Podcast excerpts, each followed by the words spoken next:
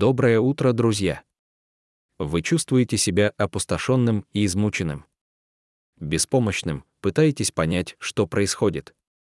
Истерика за истерикой, и что бы вы ни пробовали, кажется, что ничего не помогает.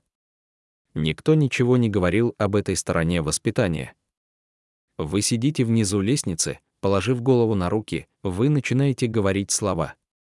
«Боже, я просто», и затем слова вырываются из вас. Вы твердо стоите на своих ценностях и наблюдаете, как друг за другом исчезают.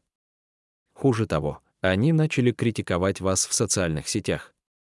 Обзывают вас. Грубиянка. Чудак. Странный тип. Взгляды и перешептывания не прекращаются, и вот уже ваша лучшая подруга начинает от вас шарахаться. Вы опускаете лицо в подушку и начинаете произносить слова. «Отец Небесный», а потом просто начинаете плакать. Вы просто чувствуете, что это решение меняет вашу жизнь. Вы хотите исполнить волю Божью, но что это значит в данном случае? У вас были все планы на жизнь, а это может все изменить. Ваша голова переполнена вопросами, а ответов на них нет. Вы выходите на секунду на улицу, делаете глубокий выдох и начинаете говорить слова. «Боже, я знаю, что ты знаешь мои дни, но я и потом просто не можете найти слов, не зная, что сказать дальше. Кажется, что это никогда не закончится. Что бы вы ни делали, что бы вы ни говорили, с кем бы вы ни разговаривали, это просто то же самое неослабевающее чувство. Вам кажется, что ваши молитвы достигают только потолка и падают обратно на землю. Вы взываете. «Иисус, где?» Вы слышите слова. Это рак. Была еще одна перестрелка. Думаю, нам пора встретиться с другими людьми. Тебе нужно начать искать другую работу. Ты не попал в команду. Мы переезжаем. Я больше не люблю тебя он не справится. Она только что потеряла ребенка. Произошел несчастный случай. И ты спотыкаешься на улице. И останавливаешься. Закрой глаза. Просто дыши. Скот. Дыши, просто дыши. И ты с трудом произносишь слова Иисус. А Иисус? Вы когда-нибудь были там? оказываешься в пространстве, не зная, как молиться или о чем молиться. Да, я тоже. Возможно, гораздо чаще, чем я хочу признаться. И вот в чем я уверен сегодня утром. Каждый из вас относится к одной из трех категорий, когда речь идет о страданиях, испытаниях и скорбях, упомянутых выше. Это на горизонте. Вы сейчас находитесь в нем или оно в вашем зеркале заднего вида. Независимо от того, где вы находитесь сегодня утром, истина заключается в том, что все мы в конечном итоге окажемся в пространстве, где правильные слова для молитвы ускользают от нас. И именно в этом пространстве, где слова ускользают от нас или мы не знаем, о чем или как молиться, мы и находимся в сегодняшнем отрывке. Но прежде чем начать, я хочу воспользоваться моментом и поприветствовать тех из вас, кто находится здесь впервые или вернулся после посещения одного из наших пасхальных богослужений на прошлой неделе. Это так здорово, что вы здесь. И сейчас мы изучаем одну из самых известных и красивых глав Библии, Римлянам 8 под названием «Жизнь в духе». Мы проходим стих за стихом в течение девяти недель, и хорошая новость — это седьмая неделя, и это отличное время для того, чтобы вскочить, и, честно говоря, это делает его намного легче, чтобы закончить его с нами в следующие пару воскресений. Так что вот о чем я хотел бы попросить вас, завершите эту серию вместе с нами. Сделайте это приоритетом на оставшуюся часть месяца. Я обещаю вам это. Бог всегда ценит, когда мы расставляем приоритеты и инвестируем в наши души. Итак, со всем вышесказанным. Мы сосредоточимся на восьмой главе послания к римлянам и рассмотрим конкретно стихи 26, 26 и 27. Возьмите свою Библию или цифровое устройство и перейдите к Римлянам 8. А для тех из вас, кто совсем новичок, я хочу призвать вас прямо сейчас зайти в магазин приложений и набрать слово YouVersion. Серьезно. Потратьте 30 секунд на поиск, и когда вы это сделаете, появится это изображение. Нажмите на него и установите его на свой телефон. Для тех из вас, кто делает это сейчас, вы только что положили на ладонь самый жизненно важный ресурс. Само Слово Божье на кончиках ваших пальцев. Это так здорово. Римлянам 8. Давайте уделим пару минут тому, что мы рассмотрели до сих пор. Помните, что апостол Павел говорит в Римлянам одну, одну, что вся причина, по которой он пишет это послание, заключается в том, чтобы возвестить благую весть. А благая весть заключается в следующем. Бог спасает грешников, таких, как вы и я. Бог спасает. Мы — нет. Мы фактически ничего не можем сделать. Мы не можем заслужить это. Это дар Божий, который безвозмездно дается всем, кто верит в Его Сына Иисуса. Первая по седьмой главы подробно рассказывают об этой благой вести, на что у нас нет времени, потому что мне нужно подвести итоги последних шести недель. Итак, глава 8 начинается с удивительного заявления. Итак, нет ныне никакого осуждения тем, которые во Христе Иисусе. И причина, как продолжает Павел в втором стихе, заключается в том, что через Христа Иисуса закон Духа, дающего жизнь, освободил вас от закона греха и смерти. Это очень важно. Павел говорит прямо здесь, в связи со всем тем, что он изложил в главах 1 по 7, что верующие в Иисуса не считаются виновными и не будут наказаны в день суда. И это такая хорошая новость, потому что мы все грешим. Если бы мы не грешили, вопрос об осуждении даже не возник бы, но правда в том, что мы грешим. Павел знает, что мы грешим, Поэтому он говорит, что для христиан нет вечного наказания, хотя, как бы они ни старались, в конце концов, они снова согрешат. Закон гласит, согрешивший умрет, но для тех, кто верит в Иисуса, это больше не действует, потому что Иисус испытал последствия греха и заплатил за него раз и навсегда. Своей жизнью и смертью Иисус удовлетворил все требования закона, как его повеления, так и наказания. Он не может требовать большего. И затем Павел продолжает и говорит нам, чтобы мы не устремляли свои мысли к плоти и ее желаниям, что мы делали раньше, но устремляли свои мысли и были водимы духом. Служить желанием духа, а не желанием плоти, которые враждебны Богу. Далее он напоминает нам, что те, кто от Иисуса, получили дар духа, когда Бог усыновил нас как своих детей. И поскольку в нас живет Божий Дух, мы можем с уверенностью назвать Бога нашим Отцом. Однако Павел не останавливается на этом. Он заявляет, что мы не только Божьи дети, но и Его наследники и сонаследники с Христом. В этот момент я такой. Дай давайте богатство. Принесите благосклонность. Пролейте дождь благости. Дайте мне немного этого вечного благословения. Но затем Павел прямо в середине главы делает поворот, который задает тему для большей части оставшейся главы. Павел говорит, что когда наша жизнь помещена во Христа, то мы разделяем его жизнь как хорошую, так и плохую.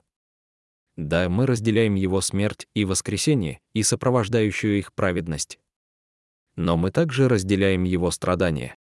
Видите ли? Несмотря на то, что цена была уплачена, несмотря на то, что мы получили аванс в виде Святого Духа как печать спасения, борьба через развращенность проклятия греха будет продолжаться. Павел говорит о том, как творение подверглось действию греха, само подверглось чите, и как оно жаждет завершения Божьей работы.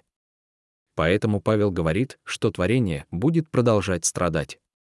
Затем он обращает свое внимание на нас. Он говорит, что мы тоже будем продолжать страдать.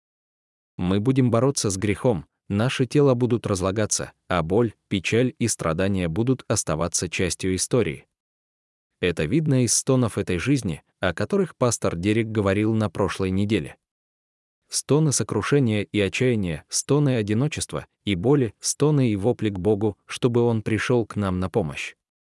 Потому что мы будем переживать болезни, недуги, рак, смерть, потери, тревогу, страх.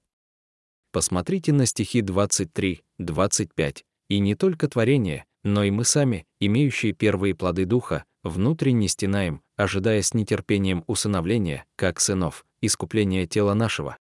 Павел говорит нам, да, вы оправданы только верой, да, вы запечатлены духом, и да, вас ожидает будущая слава. Но вы все еще находитесь в середине Божьей истории искупления. И тогда Павел делает акцент на надежде, которую это дает, а надежда заключается в следующем, что мы уже знаем конец этой истории, славное возвращение домой, которое ожидает нас со Христом Иисусом, нашим царем. Ибо в этой надежде мы спасены. Надежда, которую видят, не есть надежда. Ибо кто надеется на то, что видит? Если же мы надеемся на то, чего не видим, то ожидаем с терпением. Это надежда на то, что однажды мы наконец-то окажемся дома с Иисусом навечно. Братья и сестры, это заслуживает чертовски хорошего аминь. Итак, на этом мы остановились и с этого начинаем сегодня. Мы начнем с 26 стиха «Готовы». Ну вот, начали. Хорошо, остановитесь. Давайте очень быстро поговорим о важности того, как начинается наш текст. Павел использует слово «подобно». Или, в некоторых переводах, «во многом подобно». Мы не можем пропустить то, что Павел делает здесь. Это очень важно, поскольку он связывает нить с предыдущей темой о надежде, о которой мы говорили секунду назад. Вы видите, что делает Павел, говоря о том, что точно так же, как мы держимся за надежду на Христа, мы можем держаться за надежду на то, что делает Святой Дух. И чтобы узнать, на что похожа эта надежда, давайте вернемся назад. 26 стих «Так и Дух помогает нам в немощах наших». Ибо мы не знаем, о чем молиться, как должно, но сам Дух ходатайствует за нас стенаниями, слишком глубокими для слов. А исследующий сердце знает, что есть разум Духа, потому что Дух ходатайствует за святых по воле Божией. Здесь так много хорошего, ребята. Итак, в оставшееся время мы собираемся исследовать назначение Святого Духа в контексте нашей слабости, двух способа, которыми Он осуществляет это назначение, и что это значит для нас. Некоторые из вас только что услышали, как я сказал, слабость, и сейчас в вас происходит глубокий, неземной отклик, не так ли? Вы слышите слово «слабость» и думаете. Возможно, это говорит тот парень через два кресла, но это не я. Я происхожу из длинного, доброго рода сильных мужчин. Возможно, он даже не умеет стрелять из пистолета. Возможно, даже не владеет электроинструментами. Так и не научился сам менять масло. Потому что он был слишком занят покупкой узких джинсов. А еще есть те из вас, кто занимался или занимается спортом, и вы не раз и не два слышали, как тренер говорил вам, когда вы корчились от боли и изнеможения, что боль — это просто слабость, покидающая тело, малыш, поднимайся, потому что ты сильнее, чем ты думаешь. Однажды тренер сказал мне, «Мы здесь едим слабость на завтрак». Что это вообще значит? Я слышу это сейчас, и у меня возникают вопросы, например, что происходит после того, как вы это перевариваете? Еще более загадочно. Как это выглядит, когда выходит с другой стороны? И знаете, мне всегда говорили врачи, что вы — это то, что вы едите, так что помогите мне разобраться в этом. Вы ведь понимаете, как глупо это звучит. Проблема в том, что мы, как культура, купились на это негативное восприятие слабости. Задумайтесь об этом на секунду. Когда вы в последний раз просили о помощи? А еще лучше, может быть, даже признавались, что понятия не имеете, что делаете. Это просто не приходит естественным образом. Почему? Почему наше общество празднует и прославляет силу личности? Мы возвышаем идею о том, что мы с вами не нуждаемся ни в ком другом. Мы используем такие фразы, как «сделай сам», «в моих собственных силах», «я самодельный мужчина». «Я самодельная женщина». Я сделала это, я достигла того. Посмотрите на все, что я построила. А потом я читаю слова Иисуса в Иоанна 15, 5, где говорится, «Кроме меня вы ничего не можете сделать». Без Иисуса вы и я не можем сделать ничего. Все еще не убедились в своей слабости. Хорошо, тогда сделайте мне одолжение, вспомните, когда вы в последний раз сделали то, что не хотели делать, но не смогли удержаться, хотя знали, что так будет лучше. И вы снова согрешили. Видишь ли, друзья, ты и я, мы слабы. И именно здесь Святой Дух входит и предлагает надежду. Это подводит меня к нашей сегодняшней большой итоговой идее. Мы отчаянно нуждаемся в Святом Духе, живущем в нас и через нас, чтобы мы могли быть уверенными в нашей слабости. С грамматической точки зрения слова, которое Павел использует для обозначения немощи, стоит в единственном числе. Это означает, что Павел имеет в виду конкретную немощь. Посмотрите еще раз на первую половину стиха 26. Так и Дух помогает нам в немощах наших. Ибо мы не знаем, о чем молиться, как должно. Видите, что это за немощь? Это наша молитвенная жизнь. Иногда мы подобны ученикам в саду. Мы хотим молиться. Встаем рано, еще до восхода солнца, или ложимся в постель с намерением провести время в молитве, чтобы завершить день, и через три минуты мы уже уснули. Мы не знаем, о чем молиться, и не знаем, как молиться. И еще примеры, с которых мы начали. Мы знаем, что должны молиться, но просто не знаем, что и как сказать, и останавливаемся после пары слов. Видите ли? Это проблема из двух частей, и именно к ней обращается Павел в нашем отрывке «Мы слишком слабы и немощны в отрыве от Бога». И мы не знаем, как молиться, как должно. Это подводит нас к цели Святого Духа посреди этой реальности, назначение Святого Духа, что Он помогает нам. Это не должно нас удивлять, верно? Именно эту роль Иисус описал своим ученикам в последнюю ночь, когда Он был с ними, когда речь шла о Духе. Он сказал, «Впрочем, истину говорю вам, к вашей пользе, чтобы я ушел, ибо, если я не уйду, помощник не придет к вам. А если пойду, то пошлю его к вам». И еще через пару стихов, «Когда же придет Дух истины, то наставит вас на всякую истину, ибо не от себя говорить будет, но что услышит, то и будет говорить, и возвестит вам грядущее. Он прославит меня, ибо возьмет мое и возвестит вам. Иоанна 16, 7, краткое и 13 по 14 стих. Как это потрясающе! Одна из главных ролей Духа — помогать, и я не думаю, что Иисус сделал это случайно. Он знал то, что мы просто не хотим признавать, что мы слабы и нуждаемся в помощи. Поэтому нас не должно удивлять, когда мы читаем в стихе 26, что Дух помогает нам в наших немощах. Помогать — это в его природе. Но зацените это. Библия такая крутая, ребята. Слово «помогает» переведено с греческого словом «сунантиламбана». И если разложить его на части, то получается такая мощная картина. Давайте начнем с последних двух слов. Слово «анти» просто означает «лицом друг к другу».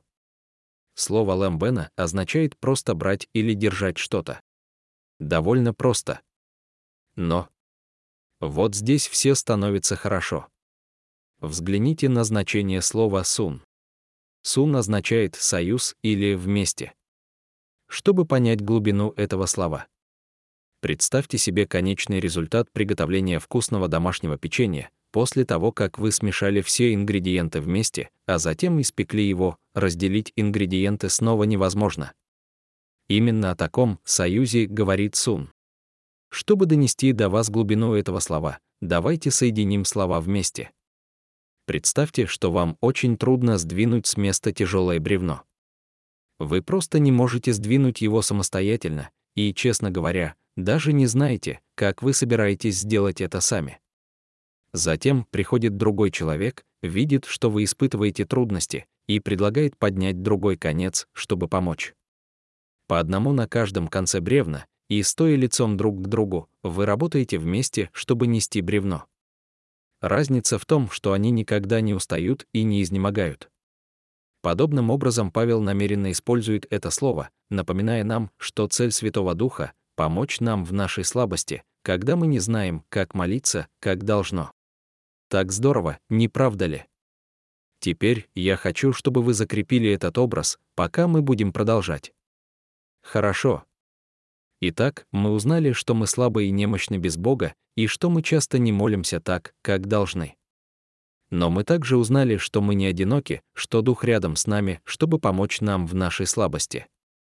Итак, теперь давайте обратимся к нашему отрывку, чтобы узнать, как Святой Дух осуществляет это. Посмотрите на вторую половину стиха 26. «Но сам Дух ходатайствует за нас стенаниями, слишком глубокими для слов». А исследующий сердце знает, что есть разум Духа, потому что Дух ходатайствует за святых по воле Божией. Два способа, которыми Дух помогает вам в ваших немощах. Первый ходатайствует со стенаниями. Здесь говорится, что Дух ходатайствует за нас, или, в некоторых переводах, от нашего имени. Готовьтесь к первому утешению, глагол ходатайствует стоит в настоящем времени. Это означает, что Дух постоянно ходатайствует за нас. А словесный образ — это кто-то, кто приносит прошение царю, интенсивная мольба от имени того, кто находится в беде. Разве вы не хотели бы, чтобы наши слова имели такое же значение? Но это еще не самое лучшее. Скоро станет еще лучше, когда мы посмотрим на то, как Дух ходатайствует мы читаем, что он делает это со стенаниями, слишком глубокими для слов. Позвольте мне сразу же отметить, что это не те же стоны, о которых мы читали ранее в этой главе, когда речь шла о творении и стоне верующего, потому что в обоих случаях Павел использует немного разные слова. Это хорошо, потому что и творение, и мы, сотворенные Богом существа, ограничены. А дух — нет, это также не понятие говорения на языках, о котором некоторые утверждают, что этот стих ускользает от внимания. Я не утверждаю, что духовный дар языков не существует, я просто говорю, что все мои исследования показывают, что дар языков — это не то, о чем Павел говорит здесь.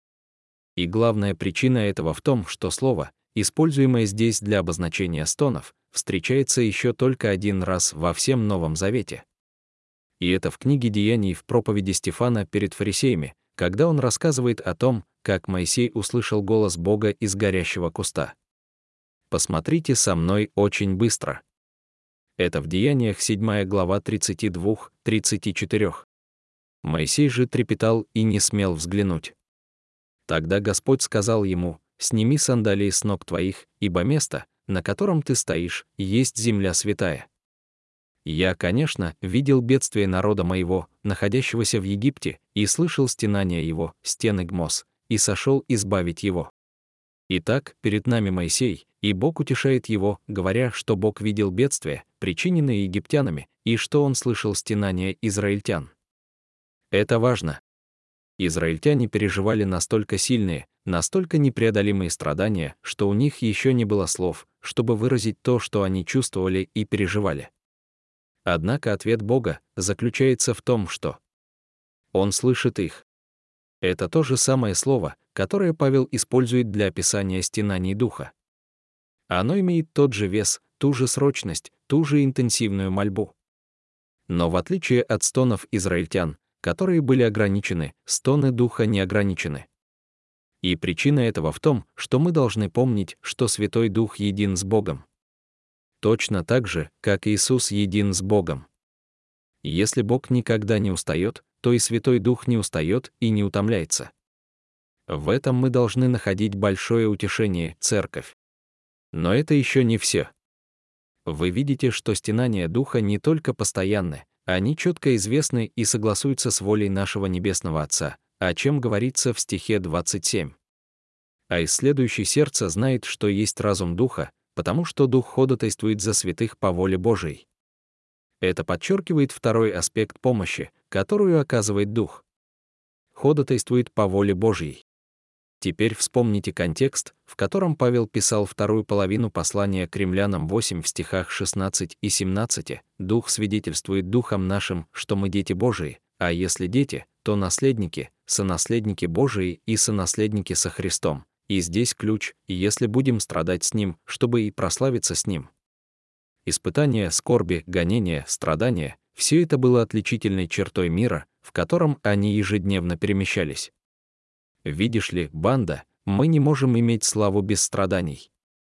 Мы призваны ходить, как ходил Христос, и когда вы читаете его историю, страдания и слава, которая должна была открыться, шли рука об руку. И если быть честным, в большинстве случаев, когда мы находимся посреди страданий, мы склонны молиться об устранении нашей проблемы. Быть терпеливым. Довериться Богу, что Он использует то, через что мы проходим, для своих великих целей, кажется слишком сложным. Вместо этого мы начинаем сомневаться в Божьей воле. Мы задаем себе вопрос. Как рак соотносится с Божьей волей? Как сердечная боль, смерть, болезнь, сокрушение, отчаяние? Как все это может соответствовать Божьей воле? Помните, что сказал пастор Дерек на прошлой неделе? Мы не должны забывать, что мы находимся в середине Божьего проекта искупления и восстановления. Проклятие греха все еще орудует своим мечом и будет продолжать это делать до возвращения Иисуса. До тех пор мы будем страдать. Даже апостол Павел трижды молился о том, чтобы Бог удалил шип в его плоти, о котором мы читаем во второе послании Коринфянам 12 глава 7 по 10. Ответ, который он получил, должен был соответствовать тому, о чем он молился, об удалении терна. Но Бог этого не сделал, вместо этого Бог сказал. Павел. «Довольно для тебя благодати моей, ибо сила моя совершается в немощи». Теперь Павел мог бы надуться, мог бы рассердиться на Бога, мог бы отвернуться от Него, уйти, потому что Бог не ответил на его молитву так, как он думал. Но Павел не сделал этого. Он решил принять страдания. Посмотрите на ответ Павла, посему тем более буду хвалиться моими немощами, чтобы сила Христова почивала на мне. Итак, ради Христа я переношу немощи, оскорбления, лишения, гонения и бедствия. Ибо когда я немощен, тогда силен. Такой ответ не может произойти без работы Святого Духа, ходатайствующего от имени Павла, чтобы привести разум Павла в соответствие с разумом Христа. Давайте будем честными, церковь. Мы не знаем, должны ли мы молиться за это или за то, потому что мы просто не знаем воли Божьей. И для тех, кто думает, тогда какой смысл молиться? Короткий ответ, потому что молитва жизненно необходима для жизни в вере, потому что она приближает нас к сердцу Бога. Колосинам 4, 2 посвятите себя молитве, бодрствуя и благодаря. Псалом 145, 18 Господь близок ко всем призывающим Его. 1 Фессалоникийцам 5. 16 по 18 всегда радуйтесь, непрестанно молитесь, во всяком деле благодарите, ибо такова о вас воля Божия во Христе Иисусе. И несмотря на несоответствие между тем, что мы видим и хотим, и действительной волей Бога, мы можем быть уверены, что Святой Дух делает то, что мы не можем. Помните нашу итоговую мысль. Мы отчаянно нуждаемся в Святом Духе, живущем в нас и через нас, поэтому мы можем быть уверены в нашей слабости. Он проведет нас через это. И причина, почему Он проведет нас, находится в стих 27. Посмотрите, что там написано, исследующий сердце наше знает разум Духа. Друзья, это самое драгоценное из истин, и на самом деле это не намек на силу и величие Троицы, действующей в нашей жизни. Видите ли, фраза «тот, кто исследует сердце» — это намек на никому иному, как самому Богу. Вот несколько стихов, которые говорят об этом. Иеремия 17, 10 «Я, Господь, исследую сердце, испытываю ум». Деяние 1. 24 «И помолились они, и сказали, Ты, Господи, знающий сердце всех людей». Первое послание Паралипоменон 28. 9 «А ты, сын мой Соломон, познай Бога Отца твоего и служи Ему всем сердцем и всем разумением, ибо Господь исследует все сердца и понимает все помышления. Это означает, что Бог знает разум Духа, а Дух знает волю Бога. Доктор Уэйн Барбер прекрасно передает эту идею. Тот, кто исследует сердце, знает мысли Духа, потому что Святой Дух и Бог Отец — одно. Вот почему Дух ходатайствует за Божий народ, вас и меня, в соответствии с волей Бога. Духу не нужно спрашивать у Отца, какова его воля потому что Святой Дух — это Бог. И все это происходит благодаря нашему единству с Иисусом как нашим Господом и Спасителем, через которого мы молимся. Вот почему мы отчаянно нуждаемся в Святом Духе, живущем в нас и через нас. Итак, когда вы оказываетесь внизу лестницы с головой в руках и начинаете говорить слова «Боже, я просто» и затем слова покидают вас, когда вы опускаете лицо в подушку и начинаете произносить слова Отец Небесный, а потом просто начинаете плакать. Когда вы выходите на секунду на улицу, делайте глубокий выдох и начинаете говорить слова. «Боже, я знаю, что ты знаешь мои дни, но я, а потом просто не можете найти слов, не зная, что сказать дальше». Когда вы услышите эти слова. Это рак. Произошла еще одна перестрелка. Я думаю, пришло время увидеть других людей. Тебе нужно начать искать другую работу. Ты не попал в команду. Мы переезжаем. Я больше не люблю тебя. Он не справится. Она только что потеряла ребенка. Произошел несчастный случай. И ты спотыкаешься на улице. И останавливаешься. Закрой глаза. Просто дышите. Дышите, просто дышите. И вы с трудом выдыхаете слова Иисус. А Иисус, не теряйте надежды, потому что Святой Дух находится на другом конце бревна, ходатайствуя за вас перед вашим Отцом на небесах. Помните, вы — Божьи дети. И Он обещает никогда не оставлять вас никогда. В заключение позвольте мне предложить несколько следующих шагов. Первый шаг — продолжайте заучивать отрывки из послания к римлянам 8. Попробуйте запомнить эти короткие два стиха. Запишите их на своем сердце, чтобы в следующий раз, когда вы почувствуете себя подавленным и не сможете вымолвить и слова, вам на ум пришел мощный образ Святого Духа, ходатайствующего за вас в том виде, который мы рассмотрели сегодня. Второй шаг — исследуйте молитву на этой неделе. Для кого-то это может быть попытка больше молиться. Для других это может быть просто посидеть в тихом месте и произнести слова «Авва Очи», представляя себе Святого Духа, ходатайствующего за вас и за то, что вы принесли Ему. Как бы там ни было, выделите на этой неделе время для молитвы, зная, что Бог любит слышать от своих детей, и помня, что все это стало возможным благодаря тому, что Иисус совершил своей смертью и воскресением. Наша живая надежда. Люблю вас, друзья. Продолжайте быть потрясающими для Иисуса.